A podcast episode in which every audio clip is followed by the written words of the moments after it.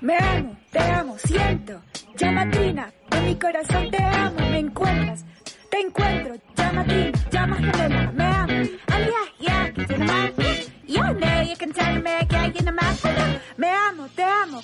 Ya, ne, you can tell me que hay en más. Ya, ne, you can tell me que hay en más. Ya, ne, you can tell me en más. Ya, ne, you can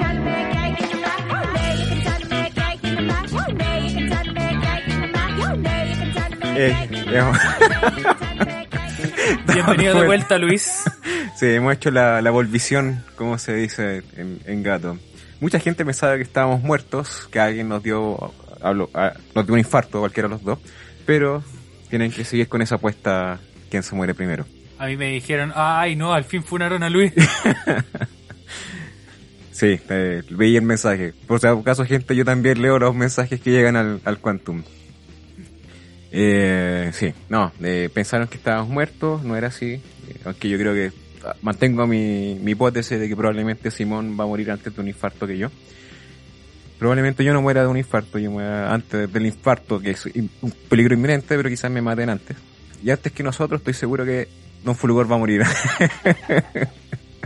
Por su ritmo de vida, siento que es el Fulgor de Schrödinger. Cada vez que lo voy a contactar, no sé si está vivo o muerto. Es como una posibilidad ambigua 50-50. Hay alguien sí a quien vencimos. La vieja, se murió la vieja antes. Ah, sí, podemos... Pero eso ya pasó en realidad, y eso ya seguramente lo, lo hablamos en uno de los capítulos, que se sienten tan lejanos ya. ¿Tres años? Sí, sí, tres años. Estamos grabando este capítulo eh, un par de días después de nuestro aniversario 3 con Fulgor. Así que muchas gracias a ustedes por acompañarnos durante todo este tiempo. Y un saludo también a quienes se han ido sumando en el camino. Cuarta, seguimos con la cuarta temporada. Oye, si salió Rápido y Furioso 9 o 8, ya no sé en cuál van, con la cuarta temporada de, de Quantum, ¿cierto? Por supuesto. Está Quantum en el espacio, Quantum versus Depredador. Más Quan- Quantum que nunca. Más Quantum que nunca. Volver al Quantum. Exacto. Astronomy y la venganza. Eh, Claro, el mundo perdido de Quantum Astronomy. Exacto, no, eh, tuvimos un, un receso, hemos retomado con, con mucha energía. Y en ese rato debo decir que me acordé harto del, del programa, hice varias cositas, tenía ganas de eh, seguir con el, nuestro proyecto de divulgación. Y también me acordé mucho acá de Fulgor, los estudios, eh, imagino tú también, porque tú dejaste, tú no seguiste, o sea, tú seguiste viniendo a Intrinsical. Es verdad, sí. Sí, Sí, no. la verdad es que el eh, grabar Quantum Astronomy para mí es una excusa solamente para venir aquí a Intrinsical. Yo lamento que no podamos grabar los martes, que son todavía los días del completo. Así que les hago una invitación a que vengan a los martes de Intrinsical de completo. Sí. Y también debo decir que me acordé mucho de Chaleco. Pero por una razón muy particular. Eh, pero si no ha nevado, no sé qué, qué puede ser. Lo que pasa es que Chaleco igual a mi conserje, güey. Entonces, cada vez que lo pasaba, yo decía, oh, perdón. De hecho, la primera vez dije, bueno, ¿será Chaleco? Así como, Está mala la cosa. está mala la cosa. Después miré el mesón, dije, ah, está limpio. Ya, no, hay- no es Chaleco. no hay, no está con harina el mesón. Eso. Oiga, un saludo también a la gente que aparte de escucharnos nos está viendo en YouTube. Hola. Ah, ¿verdad? No es transmisión en vivo, ¿cierto? No, Ah, no, no, tranquilo. Podemos tranquilo. hacer corte. Sí, Ya. exacto. Eh, vámonos porque nos vamos a alargar mucho, quizás. Hartas cosas han pasado en la astronomía, pero Sí. las vamos a ir recapitulando eventualmente porque ya tenemos tema para este capítulo. Sí. Como podrán haber escuchado la intro, eh, vamos a hablar de extraterrestres, civilizaciones extraterrestres y comunicación interestelar, intergaláctica en este caso, lo que sea. Lo, el fenómeno de vida en otros planetas es, digamos, una cuestión de interés transversal, yo creo que en la comunidad astronómica. o sea, es como los animales y los dinosaurios. Un tercer, un tercer inciso es vida en otros planetas y Sí. y digamos, estamos todos de alguna forma siempre atentos a este tipo de noticias. La primera gran noticia es que apareció una persona que decía comunicarse, vibrar a la misma frecuencia que los seres de otras galaxias, y esos seres ocupaban a esta persona para transmitir sus mensajes. O sea, era una medium, pero no de fantasma, sino Claro. que de... Si había una, una civilización extraterrestre que en vez de tratar de comunicarse de con digamos con la comunidad científica, etcétera, lo hizo a través de una persona eh, más abierta de mente, por así decirlo, que vibraba alto. Pero ¿qué es lo que es interesante de esto? Los, lenguajes siguen una estructura, eh, unas leyes, ¿cierto?, dictadas por la teoría de la información.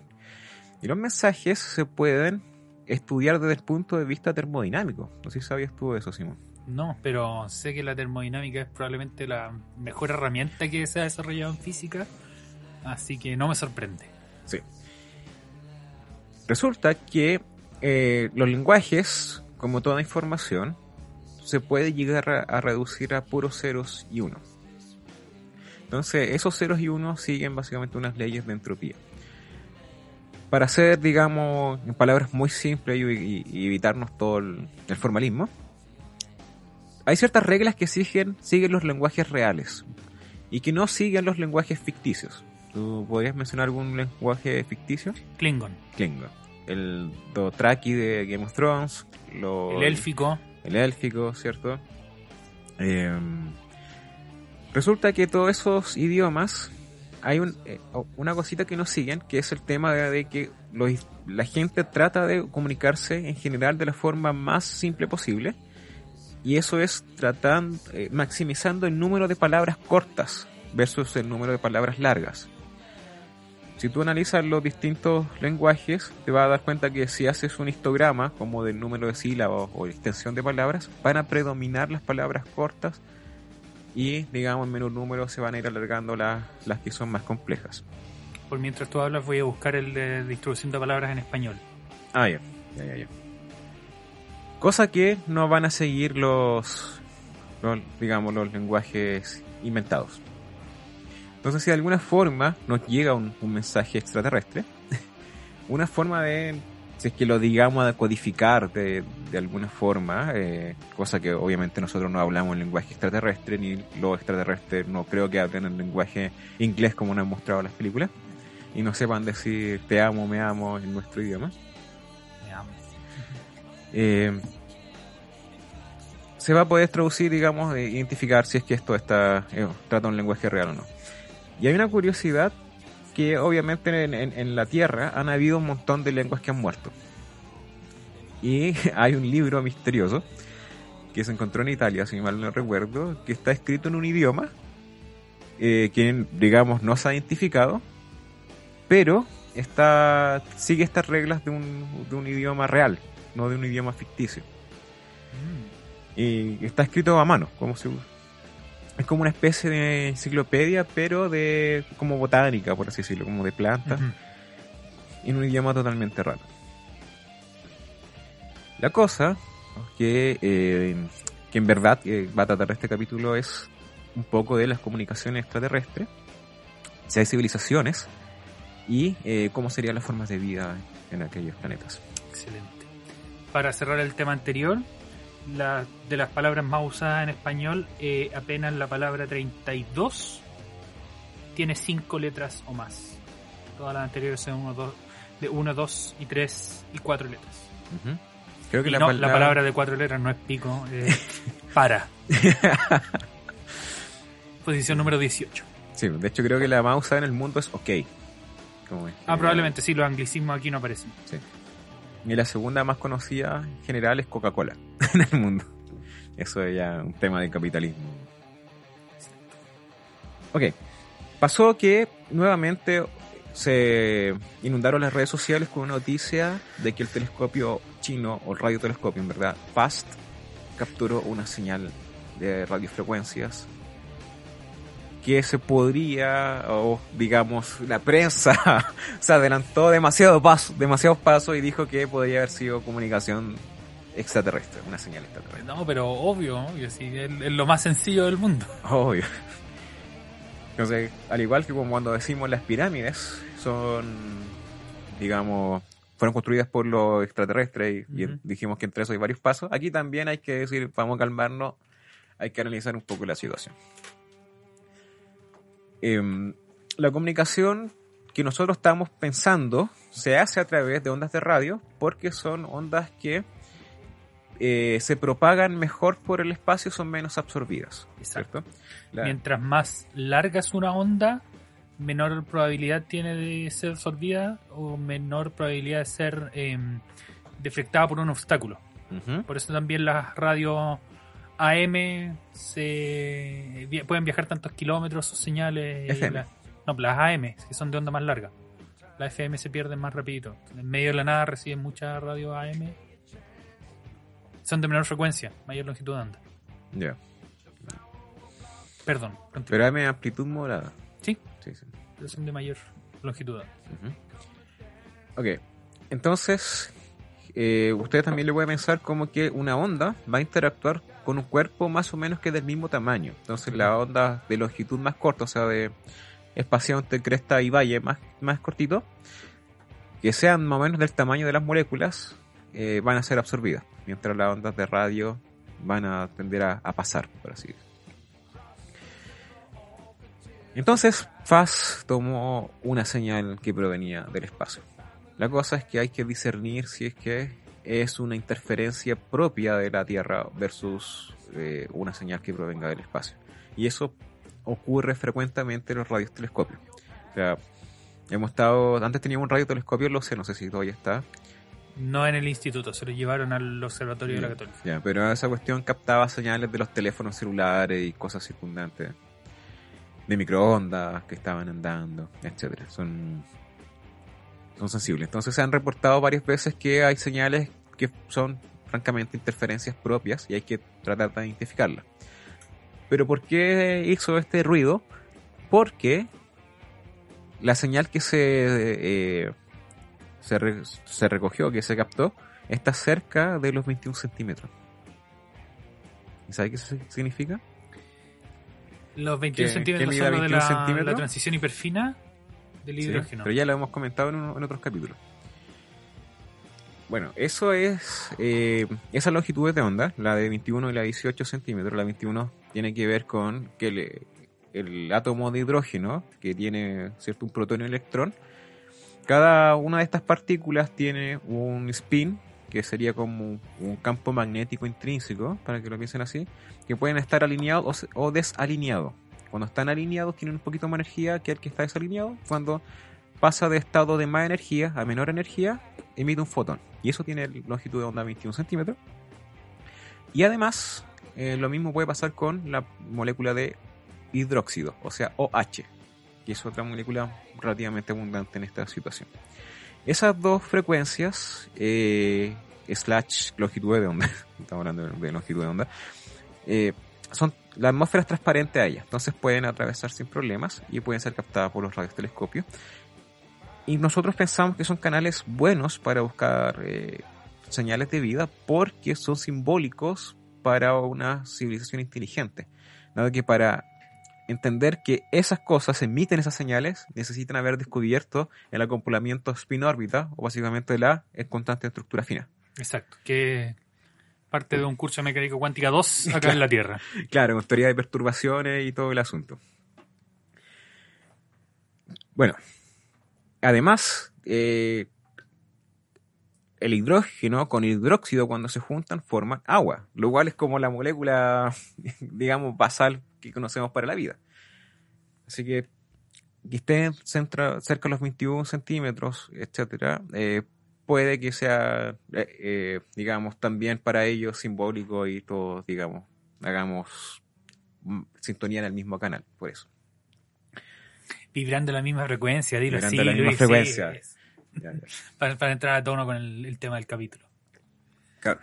Dentro de ese paper que leí, de, de esta señal, retomaron un poco la conversación de lo que pasó con la señal WOW, que cierto fue tomada por Arecibo hace mucho tiempo, que fue un pulso cierto de radio que se pasó en ciertos canales que se tradujo, digamos, por esos canales de entrada del mismo telescopio que se llamó señal WOW, por eh, digamos en honor a eso. Sí. Pero, pero fue un pulso de radio que se, se encontró Sin repetición, Sin explicación. sin explicación.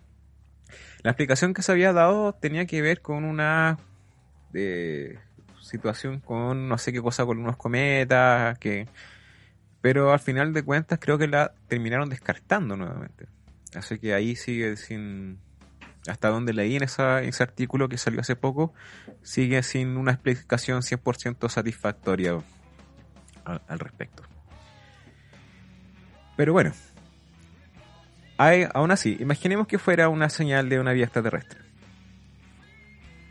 ¿Cuál sería uno de los principales problemas? El contestar de vuelta. Claro. Y la cuestión es, ¿cuándo nos llegaría la señal de esta respuesta? Eso, porque no sabemos que esta señal es muy débil y viene de cerca y por lo tanto ha viajado poco tiempo, o es muy fuerte originalmente y venía de muy lejos y por lo tanto ha viajado más tiempo. Claro, claro. Entonces, de ahí eh, va como el, el tema principal del primer bloque, que es un paper que salió el 14 de junio. Este, ya estamos, ¿a ¿cuánto? 20, ¿A 25? 25. 24. 24, 10 días, hace 10 días Ujú. se, se publicó este paper. Se llama La paradoja de Fermi, eh, los, impactos los impactos de eventos o procesos astrofísicos y evolución dinámica. ¿Qué quiere decir? Que si se, digamos, para calcular la cantidad de civilizaciones se considera siempre como base la ecuación de Drake.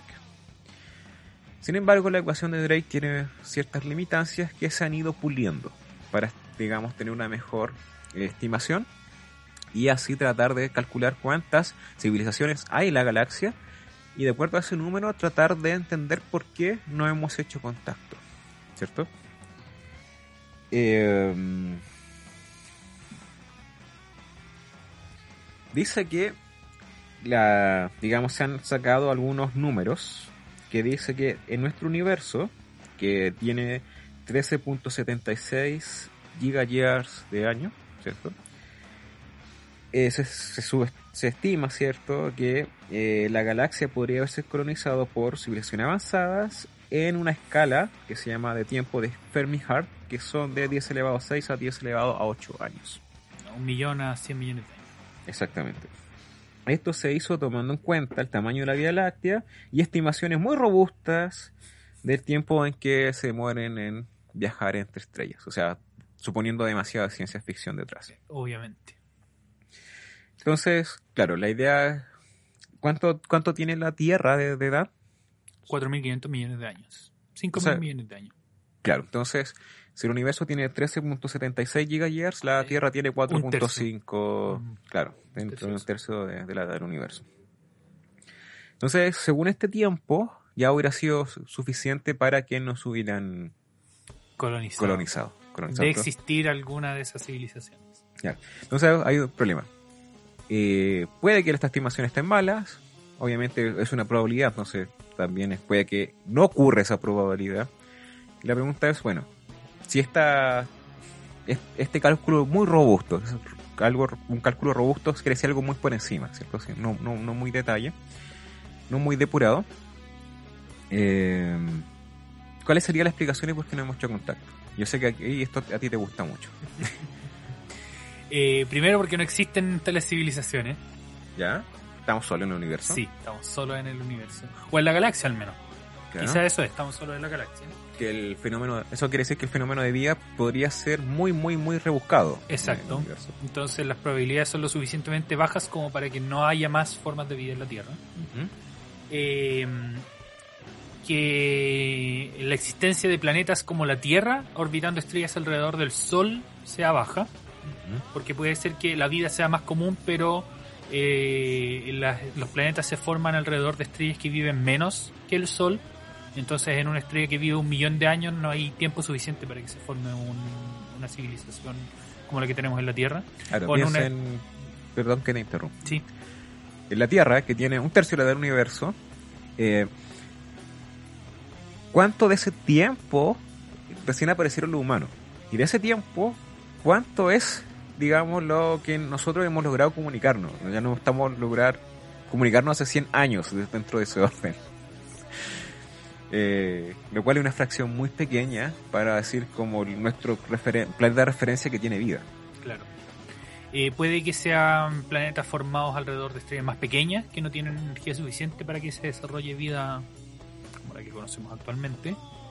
Eh, puede ser que las otras civilizaciones no sean belicosas y que no busquen andar colonizando. Eh,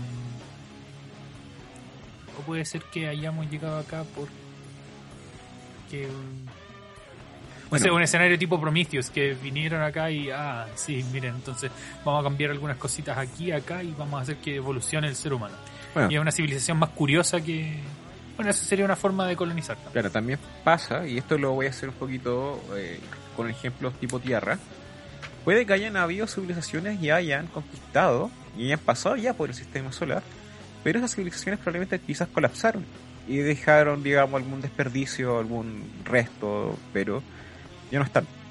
Como hemos conocido de civilizaciones en la Tierra que han desaparecido, como los mayas, o no sé si desaparecieron, lo extinguieron, no sé, están- pero Eh, claro que, que ya no existe ya no existe.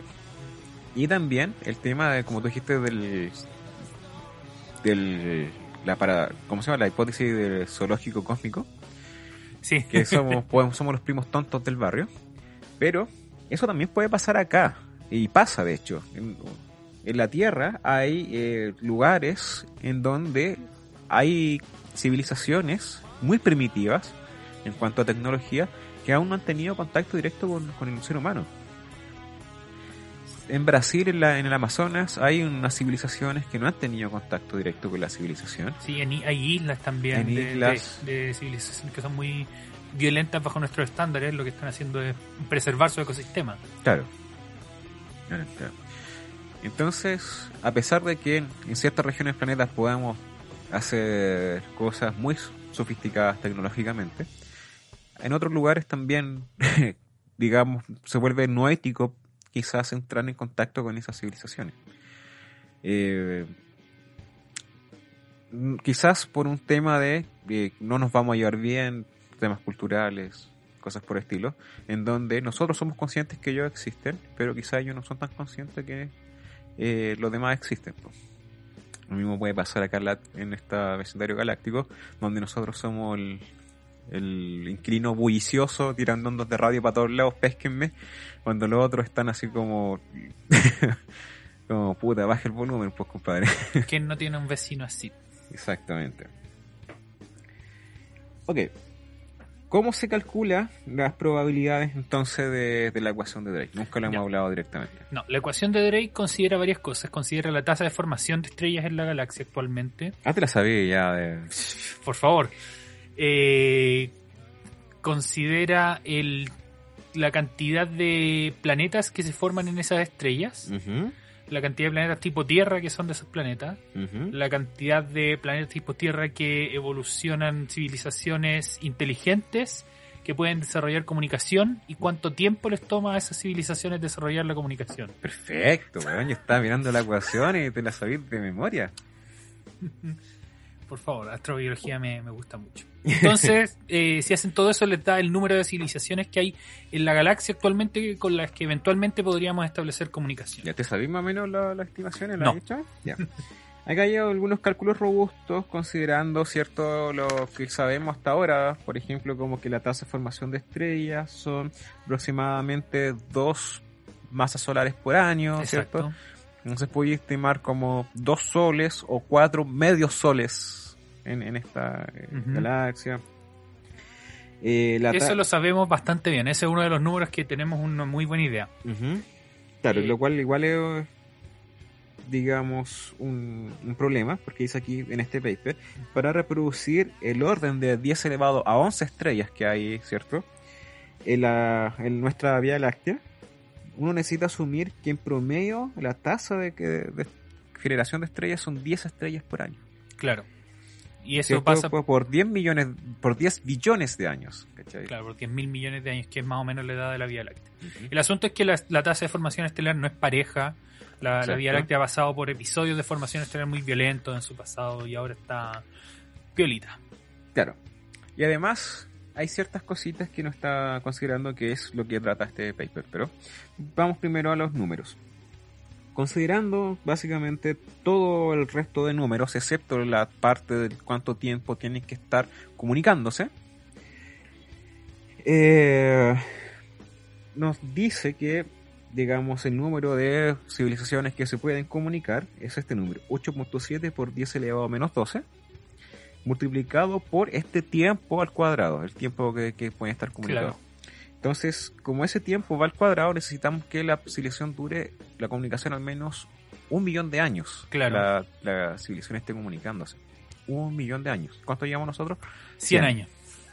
Nos falta un poquito. Nos faltan 10.000 veces. Claro. Para que eso ocurra, ¿cierto? O sea, suponiendo que las civilizaciones pueden durar un millón de años, digamos, ¿cuánto es las civilizaciones más antiguas? Aquí, Sí. 6.000 años, 8.000 años, 10.000 años. Bueno, poniéndolo así como ya... Exacto. 10.000 años. Para redondear en un número bonito. Claro. 10.000 años. Entonces, considerando que esas civilizaciones duran 100 años, vaya a tener del orden de unas 9, 10 civilizaciones la galaxia. ¿Qué significa? Que si tienes 10 civilizaciones y todas están igualmente esparcidas, eh, podemos sacar un pequeño numerito de qué tan lejos están de nosotros.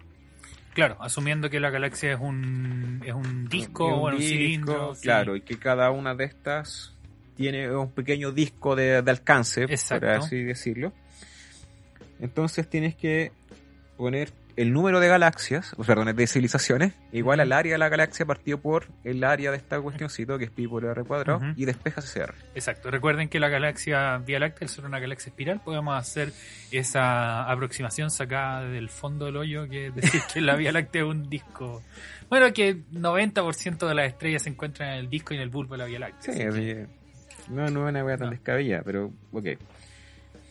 La cosa es que te va a quedar que el radio, digamos del círculo o disco que ellos generen, ¿cierto? Como de, de distancia que están alejados, tú los puedes poner. Te queda que es el radio de la, la galaxia partido por la raíz del número civilización. Entonces Claro. te queda un- una raíz de 9.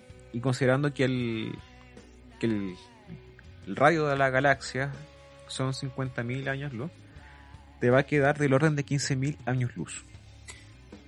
Bien. De distancia más o menos, de círculo. Entre sí. O sea, No, en- eh, de la mitad.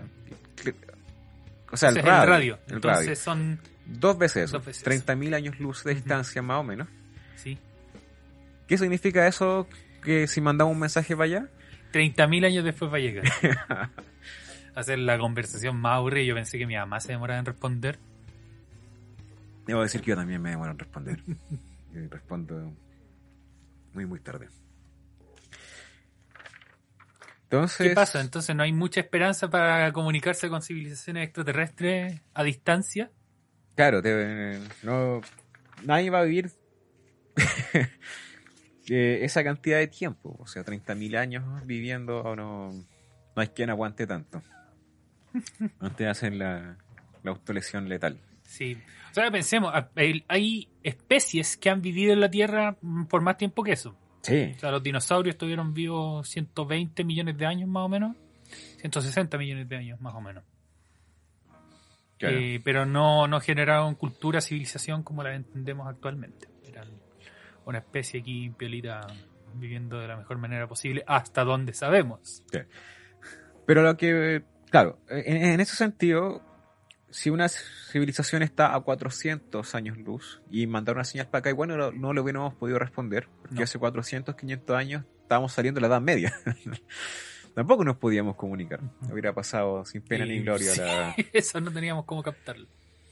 Exactamente. Bueno, si es que elimináramos cierto este factor de que sean tan avanzados para comunicarse y todas las etcétera, subiendo un poquito la estimación, donde pueden haber civilizaciones como los griegos, y análogos me refiero, como que sean inteligentes pero todavía no estén capaces de comunicarse, llegarían hacia algo como 520 civilizaciones, Bien. con la ecuación de Drake. Ya. Eso significaría el radio dividido en la raíz de 520. Acá lo tengo, eso es lo que estaba haciendo cuando llegué. Eh, Son más o menos 25, o sea, dividido en 25. ya. eh, 2200 años. Ya. Eh, ¿Qué eso lo multiplicado por 2? De orden de 4500 años luz. Entre Sí. 4000 y 5000 años luz. Lo cual es 5000 años. Sí, de todas maneras, El- eso es casi el, de la- el tiempo de, en el que hay historia escrita aquí en la claro. Claro. Así que tampoco hay mucha esperanza en eso. Pero, pero, pero, pero ahí puede que se construyan, digamos, eh, una mejor ecuación de Drake, donde quizás permita estimar un poco mejor los, los numeritos. Y ahí vienen estos sistemas dinámicos, porque nosotros estamos poniendo números fijos, que son actualmente, pero como tú mencionaste, la galaxia ha cambiado durante el tiempo, las tasas de formación estelar y también no solamente necesitamos la zona habitable de la estrella, o sea, el planeta de la estrella, sino que la, La zona habitable de la galaxia. de la galaxia. Sí. Doc. Porque hay zonas de la galaxia que son bastante peligrosas. No sé si nos podríais explicar un poquito. Sí, eh, muy cerca del agujero negro central de la Vía Láctea, por ejemplo, eh, es peligroso tener órbita alrededor de una estrella que puede pasar muy cerca del agujero negro y si bien la estrella no le afecta mucho, las órbitas de los planetas pueden verse muy afectadas. Hay lugares donde no ha habido tanta formación estelar, entonces el medio interestelar no se ha mm, contaminado lo suficiente para que pueda haber material para que se formen civilizaciones. A ver, a ver. Vamos, vamos Perdón, perdón, estaba mezclando dos cosas. Sí. Primero el agujero negro. Ya, el agujero negro. Si tú tengo un sistema solar cerca del agujero negro, lo que pueda pasar es que el agujero negro va a hacer que la órbita del planeta se vuelva más excéntrica y que empiece a precesar, probablemente. ¿Qué va a hacer eso de que nosotros en la Tierra tenemos ciertas estaciones que son eh, generalmente, o sea, son dadas, perdón, por la inclinación de la Tierra. Y son muy regulares. Por, claro, y pues son órbitas circulares. En cambio, acá tendríamos una cuestión que en un momento se va a acercar mucho al Sol, por ejemplo, como la órbita de Mercurio, y después se va a alejar a la órbita, no sé, de Neptuno, Como los cometas. como los cometas. Lo cual, eh, quizás la vida se le va a hacer muy cómo desarrollar porque los cambios de temperatura van a ser muy bruscos. Van a haber estos inviernos extremadamente largos, inviernos extremadamente y veranos quizás cortos. Y en ese caso, lo digo porque esas estaciones se generarían por la traslación, Por la distancia, por la no por la inclinación. por- no por la inclinación. Eh, entonces, tendrías que, pro- probablemente, esta cosa pasaría en la zona habitable un- una fracción de tiempo muy poco. Y si es que se forma vida, es quizás probable que eh, durante el periodo de más cercanía y más lejanía tengan que hibernar, lo que haría que quizás desarrolle más lento la evolución. No sé, estoy especulando allá, pero, pero sería incómodo la vida. Muy incómodo. Y acá también eh, consideran de que en un momento, digamos, el agujero negro, al principio la galaxia se comportaba más como una gene, quizás estaba tragando material y emitiendo radiación, lo cual también tenía un alcance que podría esa radiación no dejar formar vida. Por otro lado, eh, bueno, sí, eh, Sí. Eh, eso entonces por el lado de los peligros de un extremo eh, cercano al centro de la, galaxia, cercano al agujero negro central. Si que nos vamos más lejos, eh, mientras más lejos estamos del centro, menor es la densidad de gas que hay eh, en la Vía Láctea y por lo tanto se forman menos estrellas y se forman más lento. Y eh, los materiales de los que estamos hechos, como por ejemplo carbono, oxígeno, nitrógeno, calcio, etcétera, no estaban incluidos en la versión original de la Vía Láctea y se fueron agregando a medida que las estrellas evolucionaban. Más lejos del centro de la Vía Láctea, esta evolución ha sido más lento y puede que no haya material suficiente para que se formen civilizaciones similares a la nuestra. Claro. Por otra parte, también estamos en, digamos, donde estamos nosotros, hay suficiente material arriba y debajo de nosotros y a los lados para protegernos del espacio intergaláctico y regiones quizás más violentas donde te puedes exponer a ráfagas de rayos gamma, por ejemplo. Los gamma burst que se llaman. Que eso sería donde hay más estrellas masivas. Claro. Entonces, he visto publicaciones, ahora no les puedo asegurar que estén correctas, pero nosotros nos- no nos movemos directamente en un plano en la galaxia, sino que vamos mutando, ¿cierto? Sí, Eh, oscilando, hacia arriba y hacia abajo del plano galáctico. Y ese periodo, digamos, que está ahí arriba y abajo, más o menos coincide con extinciones masivas. Yo sé que el periodo orbital alrededor del centro de la Vía Láctea coincide más o menos con extinciones masivas. Ya. Bueno, la Vamos a averiguar. Entonces, eso por una parte.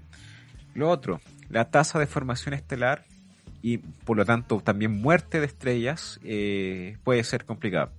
Si ustedes toman la, la Vía Láctea y la, digamos, hacen un video vista desde arriba, así como las fotitos que se, sacan con los observatorios de otras galaxias, y hacen un time lapse acelerado de que de una vuelta tú verías que hay explosiones por todos lados. Entonces imagínate, se generan dos estrellas en este momento por dos o cuatro estrellas por año. Y hay supernovas del orden de una cada mil años. Claro. ¿Y cuántas se, cuántas se mueren dar una vuelta a la Vía Láctea? No me acuerdo. 220 millones de años. 220 millones de años. Entonces son muchas explosiones. Eh, son del orden de 220, dijiste, millones. Más o menos, sí. Eh, entonces serían 200.000 explosiones. Porque el, el millón es 10 elevado a 0, 10 por 3. Sí, sí. Serían muchas explosiones. Entonces veríais como un espectáculo de luces. La cosa es que esas estrellas, eh, obviamente con esa explosión, pueden pasar a llevar el- los sistemas planetarios que no tengan vida y destruirla. Nosotros podemos estar muy piola en nuestro sistema solar y la estrella culiada al lado, weón, se le ocurre explotar y nos pidea. o sea, así de mala wea. Sí, ¿eh? puede pasar. Puede pasar. ¿Puede pasar nuestro vecindario? Tú que conoces más de poblaciones estelares y conoces la tasa de delincuencia de las estrellas. No, afortunadamente estamos a salvo en este momento. Estamos bastante aislados. Sí, sí, Eh. tenemos estrellas grandes no tan cerca. Afortunadamente las estrellas que tenemos cerca son de tipo Sol. Sí. Estrellas que viven harto y son Sí. bastante estables. Sí, y no, no se despiden. Esto es al revés, porque aquí en, en la- en las poblas cuando llega la merca y van, van eh, mandando balazos, aquí se despiden con, Claro. con balazos. Entonces las supernovas de tipo 1 y 2 generan más o menos 10 parsecs de distancia en promedio, ¿cierto? Un poquito más, un poquito menos. Creo que las supernovas tipo 1 son un poquito más peligrosas que las del tipo 2 en cuanto a abarcar más distancia. Pero dentro de ese orden. Entonces, 10 parsecs en años luz, ¿cuánto es más o menos, Simón? 32.7 años. 32.7 años. Entonces, más o menos sería como 10 veces la distancia que hay de aquí a la estrella más cercana. Dentro Claro. de ese orden, más o menos. Entonces es importante ese, ese valor también. Lo otro que consideran en esta publicación es que en, en la ecuación de Drake, solamente, si tienen un planeta, que solamente haya existido una pura civilización.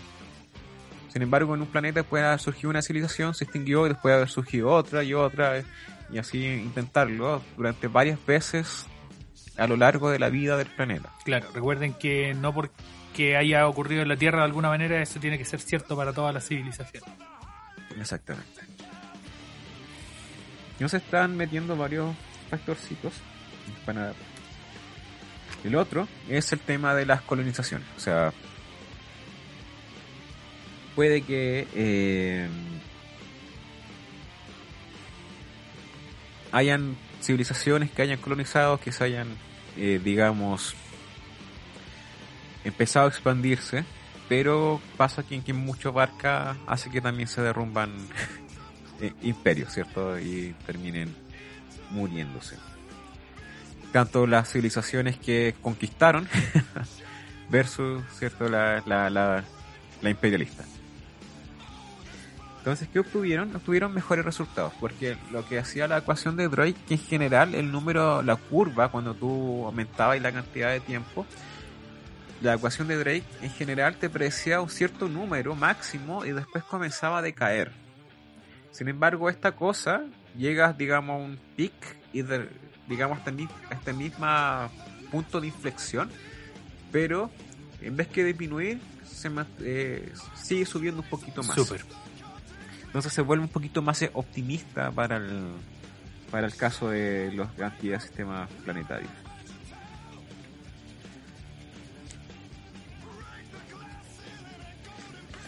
Entonces, digamos, según lo que dice aquí, eh,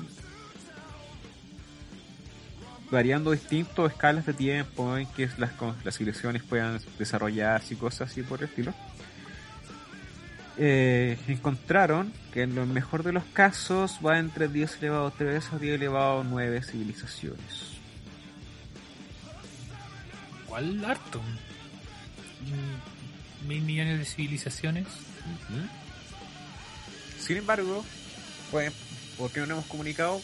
Porque quizás Ya murieron. Ya murieron, etcétera. De hecho, dentro de los que ellos también hicieron es tratar de entender cuáles serían los factores más importantes de la destrucción, digamos, para generar, o sea, que más afectan el decaimiento del número de civilizaciones Claro. y fue la autodestrucción, Obvio. casi por lejos. Sí, me imagino. Cualquier sistema que intenta creer, cre- crecer infinitamente en un planeta con recursos limitados, Sí, destinado al fracaso. exactamente. Entonces, ¿cuál es la conclusión? Pueden haber un montón de civilizaciones por otros lados. Eh, las probabilidades de que hayan vida en otros lugares lo indican. Pueden desarrollar sus propios lenguajes, sí. Los lenguajes no es, no es algo inherente al ser humano, sino que se ha visto que incluso en la Tierra hay un montón de animales que también tienen sus propios lenguajes. Quizás no tan ricos en palabras como el de nosotros, pero al final de cuentas puede ser lo que le llamamos un lenguaje. Claro. Y esos lenguajes van a tener cierta estructura, ciertas palabras mínimas. De- incluso se supone, esto no, en verdad no, lo he visto formalmente, que cuando hacen comunicar todas inteligencias artificiales y empiezan a desarrollar sus propios lenguajes para ser más eficientes. Así que eso. ¿Por qué no, no, no hemos hecho contacto? Pueden haber un montón de razones. Así que hay que seguir buscando. Hay una lectura que de hecho eh, pensaba en, en estudiarla en algún momento en el podcast que se llama There's Plenty of Room at the Bottom. ¿La conoces? No. De lleno un momento mientras busco de quién es. Ya, ya, no, yo básicamente quería terminar el, el bloque para que después en el segundo vayamos a hablar de cómo sería la vida extraterrestre en otros lugares. Entonces, lo dejamos con Parábola Tool, que tiene que ver sobre disfrutar la vida. Volvemos.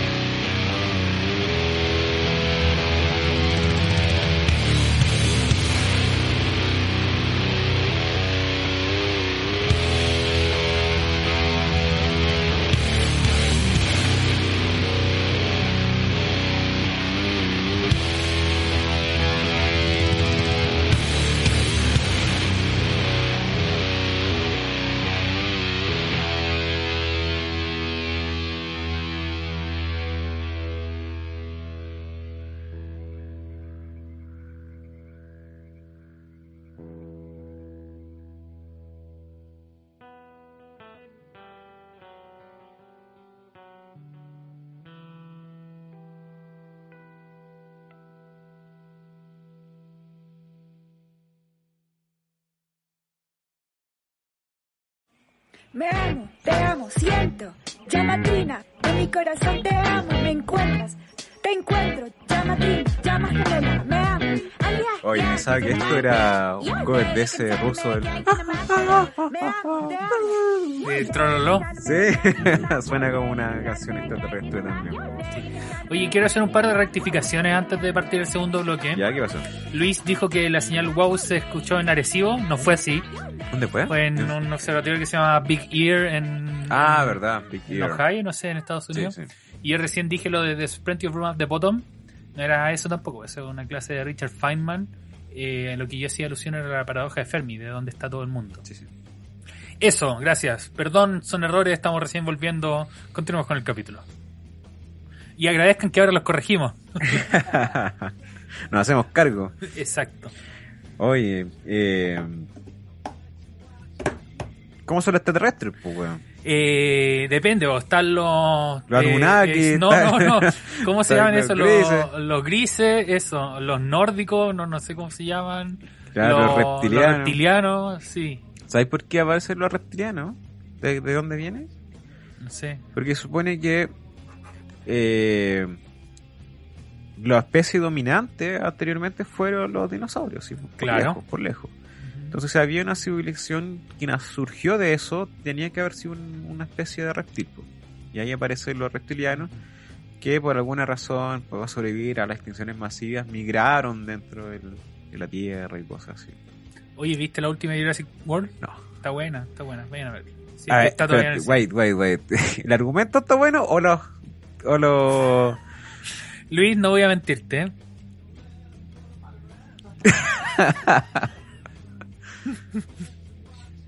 Está nostálgica. La nostalgia. Sí. Como la de Star Wars, cuando salió el episodio 7. Sí, Algo de ese estilo. sí, sí. Sí, la nostalgia vende. Nostalgia vende. Exacto. Eh, oye, estuve trabajando este semestre en astrobiología teórica. Así le puse. Muy bien. Le puse así.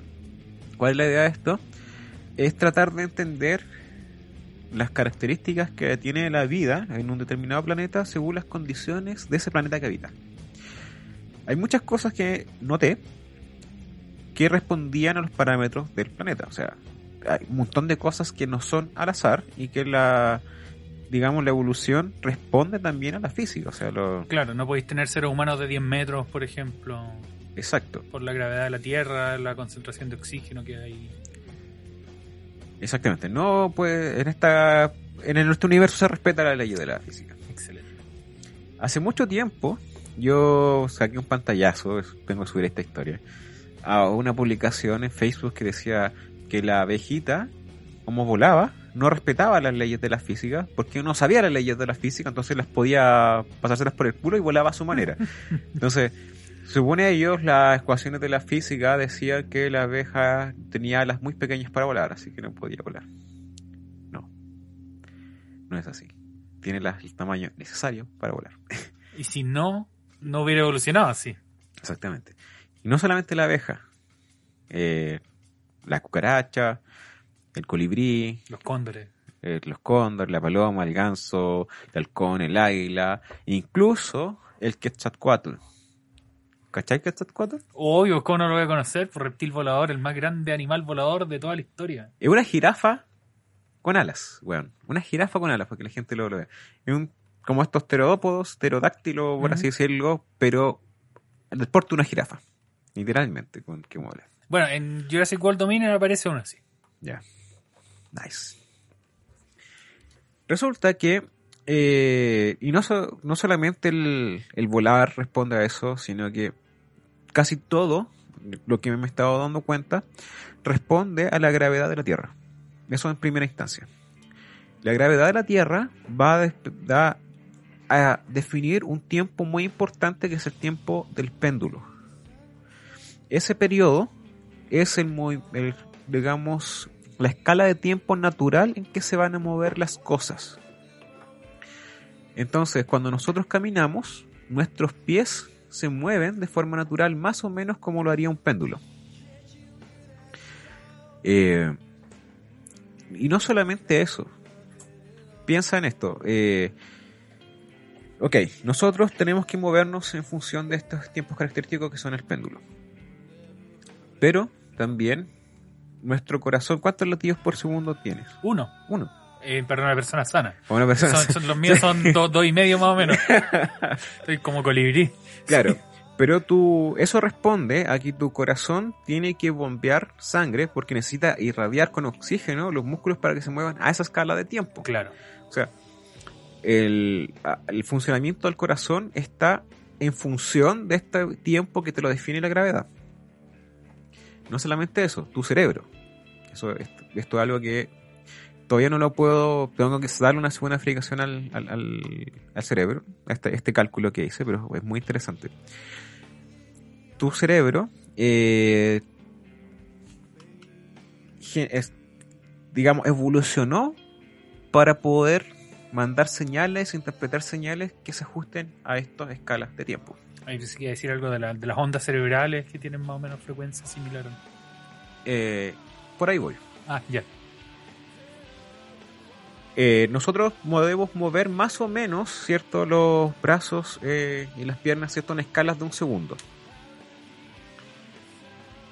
Pero, eh, generalmente cuando tú tienes una escala, ¿cierto? Tú puedes segregar las cosas en algo hasta 10 veces más chicos, más, más o menos, ¿cierto? Bajar un orden de magnitud. Entonces, ¿cuál es el tiempo de reacción en promedio de un humano? Un décimo de segundo. Claro, claro. Eh, en que se dé cuenta de cosas y en enviar la señal 0.203 y eso se puede notar cuando tú sacas licencia de conducir, apretas los pedales, ¿cierto? Eh, cuando, a ver, ya la gente que no ha sacado licencia, Te ponen- ejemplo un charchazo. Miren, yo ahora le voy a pegar un charchazo a Luis. No, me va a llegar de vuelta y me va a ir mal. Sí. Sobre todo porque ya tomé cerveza. Te ponen enfrente de una luz verde y tú estás apretando un acelerador y apenas se apaga la luz verde y se prende una luz roja, tienes que apretar el freno. Entonces, ese, te miden ese tiempo de reacciones que pasaste de uno al otro y va más o menos del orden de 0,2, 0,3 segundos. Entonces, nuestro cerebro más o menos distingue movimientos del orden de eh, una décima de segundo y puede procesar esas, digamos, esos movimientos en esa escala. Tú no puedes correr más rápido, no solo por una cuestión de muscular, sino porque tu cerebro no es capaz de enviar señales más rápidos para que tus pies se muevan más rápidos. O sea, si tú pudieras estimular con la electricidad los músculos, podrías, o sea, electricidad fuera del cerebro, podrías correr más rápido. Sí, sí, definitivamente. El- hay un experimento que se que fue hace mucho tiempo, cuando se descubrió que el sistema nervioso respondía a cuestión eléctrica, y fue un tipo que le dio una corriente a una, una rana bis- eh, disecada, y se, digamos, eh, recogió el músculo. Entonces, si tú hice este experimento, esto está comprobado esa parte, y hice mis alumnos que hicieran este experimento. Eh, ponerle electricidad a una rana. no, les puse electricidad yo.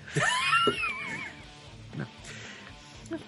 No, hice este experimento para comprobar lo que te decía, porque si yo tengo que tus piernas se mueven a la escala de tiempo de, de un segundo, que es más o menos la cuestión del paso por, por el péndulo, tu movimiento de pierna no puede ser más rápido en, en cuanto a tiempo que 10 veces más chico que esa escala. Y eso limita una distancia máxima a la que tú puedes saltar en altura. Porque tus pies no se, tus piernas no se pueden eh, estirar más rápido que eso para saltar. Claro, y eso va a limitar el momentum. Bien. Exactamente. O sea, el, el- el impulso, perdón, no el momentum. P, P por delta T. bueno, sí. el, el- impulso es cambio de Sí. momento. así que.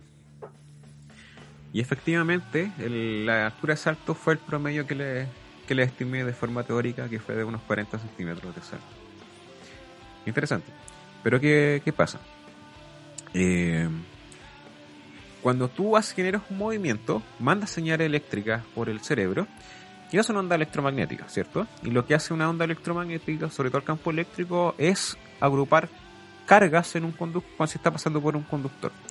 Agrupa cargas y después las, las digamos, las, las comprime, las descomprime, por así decirlo. En un conductor, además, tienes que esas cargas se van a disipar. Entonces, el tiempo en que se disipan esas cargas eh, responden a estas escalas de tiempo que te estoy diciendo yo. Entonces, eh, Gracias. Nos No están paqueando. Sí, Sí. no están paqueando. La escala, digamos que es eh, el cerebro, la química del cerebro para poder construir, ¿cierto? Sus propiedades conductivas, etcétera, evolucionan para tener una resistencia o slash conductividad en función de el, El tiempo de disipación de las los cargas. tiempos de sesión de carga, que es el mismo que, digamos, que se muevan estas cosas, que Mm. demoran, ¿cierto?, tus brazos en moverse. Y ahora, como no es un conductor perfecto, se calienta. Pero el cerebro no se puede calentar más allá. No, Entonces, si no... Bueno, todo el mundo sabe qué pasa cuando te da fiebre. sí, se, se naturalizan las proteínas y se genera coágulos, se vuelve un problema. Entonces, el cerebro tiene que responder también, ¿cierto?, a que se tiene que enfriar en función de estas corrientes que se generan, estas corrientes que se tienden a disipar, porque se mueven a la escala de la gravedad. Entonces, el cerebro se va a enfriar por su área, por cuestiones térmicas. Entonces, el, área- el tamaño del cerebro y sus propiedades químicas también dependen de la gravedad del planeta. Claro. Y también de eso, bueno, tú fijas un tamaño, pones la gravedad del planeta y ya te va a salir el tamaño del cerebro en que se tiene que mover. Y también con eso puedes obtener la velocidad máxima con que puede correr un sujeto y la velocidad con que se va a desplazar, digamos, en su estado de mínima energía. Como. Porque si se mueve más rápido que el, digamos, que la, que la gravedad, que, o sea, los tiempos que genera la gravedad, está haciendo una oscilación forzada y tiene que gastar mucha más energía. Entonces, para disminuir ese gasto de energía, lo hace a la frecuencia del péndulo. Mm. Lo mismo va a pasar con las alas. Las aves, para poder volar, tienen que empujar el aire que está debajo de ellos y su estado basal lo tienen que hacer a la frecuencia del péndulo. Entonces tienen que soportar su peso, ¿cierto? Y eso es igual a la fuerza de roce con que empujan hacia abajo. Y eso te sale una relación entre tamaño de ala, que se llama el wingspan, el ancho de ala, versus la masa.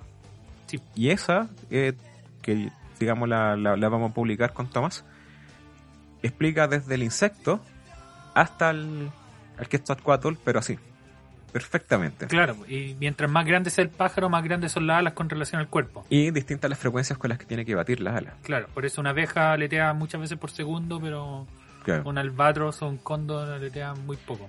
Incluso encontramos que la maniobrabilidad, maniobra, sí, de ser Sí. maniobras, es proporcional al tamaño de las alas. Claro, mientras más chica la ala, más puede maniobrar. Mm, Puede maniobrar más rápido. más- Entonces, más por rápido, eso agar- pegarle con un diario una mosca cuesta tanto, Mm, porque sí, sí. el vuelo de los insectos tiende a ser más tipo como un helicóptero, mientras animales más grandes, como rapaces, Ujú. tiende a ser más como un avión jet, ¿cierto? Exacto. Porque tienen menos maniobrabilidad. ¿Qué quiere decir? Que para girar necesitan hacer un círculo más grande. Mucho más grande. Mucho claro. más grande. ¿Y qué más? Eh, bueno, eh, a lo que voy yo. Entonces, la gravedad de la Tierra está definiendo un montón de parámetros. Sí. Definió el cerebro, ¿cierto? La, la reacción eléctrica, la, el- la velocidad que lo que nosotros pensamos y podemos Sí. generar reacciones. Eh, eh, si quieres volar, si tú lo deseas, puedes volar. Eh, va a necesitar unas alas para un determinado planeta y para eso te lo va a dar también esta eh, en función de la gravedad y además la densidad del, fluido en donde estás moviéndote. Y también lo otro que encontré fue la transición de insecto a ave. Porque acá estamos viendo que hay una geometría que es básicamente un continuo de escalas de tamaño, pero más o menos en el orden de los 10 centímetros dejan de haber insectos y pasan a haber pajaritos. Exacto, exacto. El, el insecto más grande que vuela, que, que debe ser una libélula, algo así. Claro, o sea, siempre va a haber como alguna excepción a la regla, pero sí. en promedio están entre los 4 y los 10 centímetros. Y después el, el pájaro más chico es el colibrí. Claro. ¿Qué pasa ahí? Los insectos tienen un sistema circulatorio especial.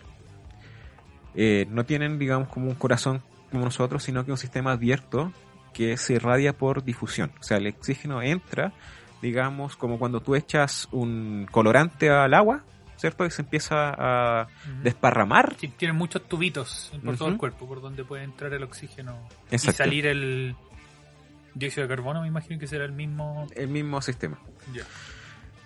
Entonces, calculando la difusión, que eso es básicamente el- la energía térmica KT partido por más o menos lo que sería el, el coeficiente que, del- que acompaña cierto al, a la fuerza de roce lineal, sería este 6pi por la velocidad, perdón, por la viscosidad, por el tamaño de la molécula. Eh, si tú lo haces para el oxígeno y ves la escala de tiempo en que se necesita radiar en el agua o la sangre, que es más o menos con la misma viscosidad, eh, te va a decir que eso es muy eficiente para insectos, pero no eficiente cuando va a escalas grandes, porque eso va a depender de tu superficie. Eh, entonces, a medida que te vas haciendo grande, van a haber más cosas en el interior. Explícalo tú, porque te salió muy en el, delante con Ah, la ya. Carla. Ya. Es una, una metáfora muy visual esta. Imagínense que ustedes tienen un cubo Rubik de 3x3x3. Aparte de un 2x2. Bueno, ya, de 2x2. Perfecto. Ya, de 2x2x2 está hecho por 8 cubitos. Miren, vayan a ver el capítulo en YouTube. Aquí está este cubo Rubik. Este está formado por 8 cubitos más pequeños, pero los cubos de las esquinas no están mostrando su cara completa. Solamente muestran 3 de las caras, la mitad de su área. Eso quiere decir que si es que cada cubito individual tuviera que irradiar energía, puede hacerlo con la mitad de la eficiencia porque solamente tiene la mitad de las caras hacia afuera. Si ahora pasamos a uno de 3x3x3, que aquí Chaleco no tiene lamentablemente, pero no, esa, esa cosa rara no. Ya, muy difícil. Eh, en el de 3x3x3 queda un cubito adentro, que tiene todas sus caras tapadas. Que bueno, de hecho la estructura del cubo no existe, pero Claro. ustedes pueden imaginar que si estuviera hecho por 27 cubos, hay uno adentro en el que está completamente tapado, entonces nada de su energía puede salir. Y solamente pueden irradiarlos de la capa hacia afuera. Claro, en este caso no sería irradiar, sino que capturar oxígeno y, Exacto. Entonces, eso es bueno para escalas pequeñas, escalas grandes queda Mm. fuera. Entonces, si tú igualas el tiempo de difusión del oxígeno en la sangre o en el agua, que más o menos todos tienen la misma viscosidad, con la escala de tiempo del péndulo, para que la tasa que ellos van a liberar energía, que necesitan oxigenarse a esas escalas de tiempo, que es básicamente la escala con que baten las alas, te da entre 4 a 8 centímetros, que es más o menos la fase trans- la transición de fase. Excelente. A lo que, concluyendo ya que nos están echando, Van a poner Crystal en cualquier momento. Sí. eh, o- hay un mi- millón, millón y millones de especies en la Tierra. Pero hay ciertos parámetros que están en común. Por ejemplo, si tú quieres volar, necesitas alas. Y para esas alas responden a geometrías del planeta en que estáis viviendo. También necesitas cerebro. Entonces, por ejemplo, si el humano viviera en un planeta con menor gravedad la y evoluciona desde el humano, supongamos que mantiene la composición química, eh, puede cambiar de altura en función de la gravedad. ¿cachai? Porque si vas a Marte, manteniendo la, el cerebro, la composición química, pueden hacer generalmente eh, estimar que van a ser más altos que los de la Tierra gracias a este tipo de, análisis. Eh, bueno, en general, la, la vida, esa es la conclusión robusta, va a responder a los parámetros físicos que hay en la Tierra y no son cosas al azar. Entonces, si tú empezás a ver la morfología eh, y dibujas la silueta de un pájaro, son todas iguales. Y no es, no es, digamos, una coincidencia. Si tú dibujas la forma de un pez, que es como la forma de una gota invertida, no es coincidencia. Eh, y aquí va también lo interesante, que el cerebro es una un material que responde de forma distinta a distintas frecuencias de, de la onda.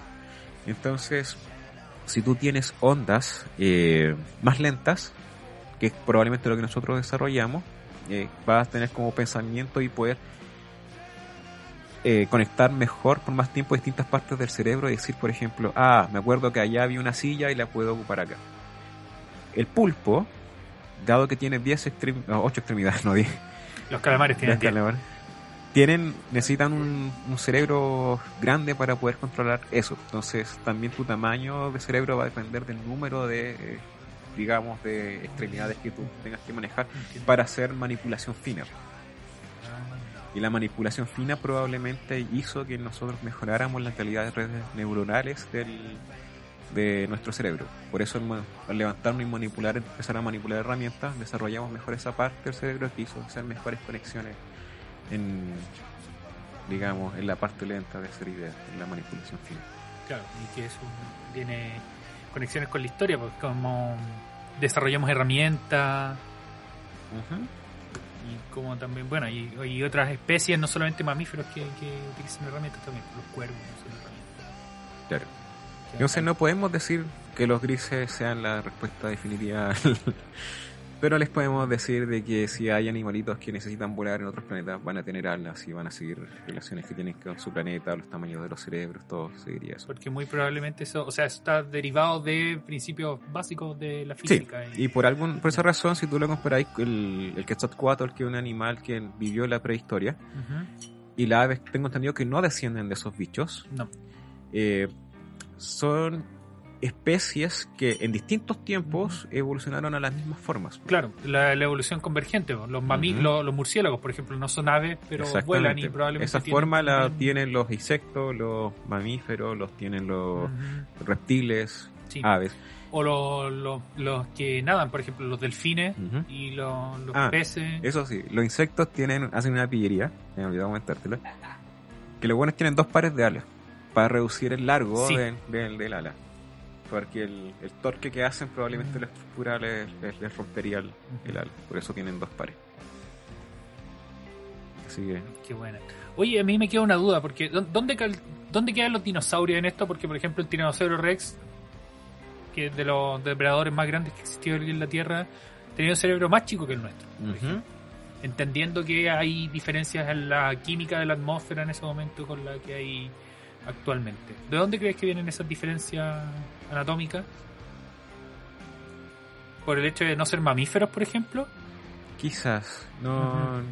¿Verdad? Tengo que procesarlo, porque como te digo, estos son resultados pre- preliminares. Claro. O los cocodrilos, por ejemplo, hay cocodrilos que son más o menos de nuestro tamaño, pero quizá al ser eh, exotérmicos, o sea, no, no generan su propia energía interna, como los seres humanos, sino que la, la absorben del, del exterior.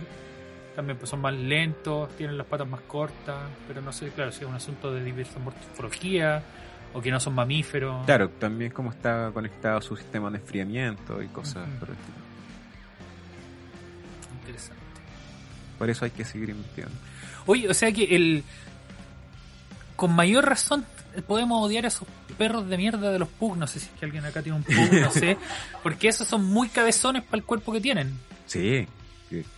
Qué, qué chucha, no sé. Odio a los perros chicos. Sí, pero ah, es mejor odiar a los fachos que a los perritos. Yo no Sí, es verdad, es verdad, estoy de acuerdo. Ya, Oye, eh, vamos a hacer comentario político muy brevemente. ya. Sí, eso. V- Votemos a prueba. Listo. Fin, fin, fin del espacio. Vamos, vamos a dejarlo así cortito nomás. Después Bueno. haremos episodios dedicados de eso. Oye, eh, me informaron recién que se murió la cobra. Sí. Oh. Sí. Él dijo en un video que había que creerle a los astrónomos que si decían eso de que se venían los tres días de oscuridad que debía ser real. Una pena. Quiero darle también un saludo a la gente del Anime Triunfo que llegaron acá. Son grandes fans de Quantum Astronomy y vinieron a ver cómo grabábamos el capítulo. Nos trajeron marihuana también. No, eso no se dice en vivo. Ah, chucha, ya. ya. Vámonos, Simón. Sí, eso. Y la lamentable noticia que en Estados Unidos eh, eh, la Corte Suprema deshizo el fallo de Roe versus Wade, que era lo que permitía tener aborto en, a lo largo del, del país. Ahora queda la decisión federal y ya hay eh, estados que lo están ilegalizando, criminalizando incluso. Así que no debe faltar mucho, lamentablemente, para que los fachos de acá que le copian todo a Estados Unidos que- quieran hacerlo. Y hay gente que quería que volviera una monarquía, así como una. una wea estúpida. Estúpido. Afortunadamente en el borrador de la nueva constitución está garantizado ese derecho básico de personas menstruantes, perdón, personas gestantes y eh, que al final es acceso básico a la salud pública. Eso, fin del este bloque. ¿Cómo te sentiste Luis? Muy oxidado. Sí. Sí. sí. Está bien, no importa. Estamos, estamos volviendo lentamente. Me acordé al- un chiste del aborto. no, No, no, a partir ya. con weá así en el primer capítulo de vuelta de la cuarta Sí, temporada. ya. No, Sí. dejémoslo para el siguiente. Sí. Ya que estén bien, cuídense harto. Un Y, gran abrazo. eh, nos vemos el 2 de julio. Ah, sí, vamos a anunciarlo al tiro. El próximo 2 de julio es el día del OVNI. Y para eso vamos a tener un conversatorio aquí en Cervecería Intrinsical sobre sus películas favoritas de OVNIs. Arrival, Mars Attacks, El Día de la Independencia, La Guerra de los Mundos. Y si es que hay tiempo, quizá alguna más. Ya, me parece súper. Vengan acá, vamos a publicitarlo en nuestras redes sociales. y sigan apoyándonos. Apoyen estas iniciativas de actividades en vivo, actividades presenciales. Muchas gracias por eso y por seguir escuchando cuanto más.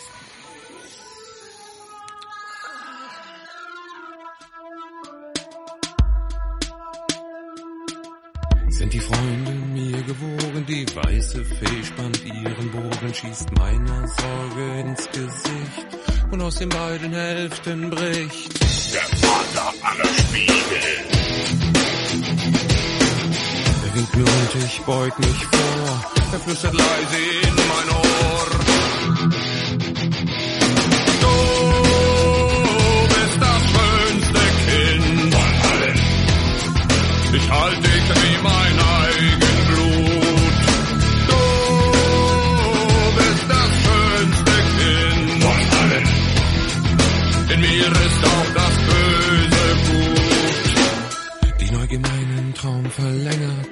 weiße Fee, sie singt und lacht. Hat gewaltsam mich geschwängert. Und trächtig quält mich durch die Nacht. Der Vater aller Spiegel. Er winkt mir und ich beug mich vor. Er flüstert leise in mein Ohr.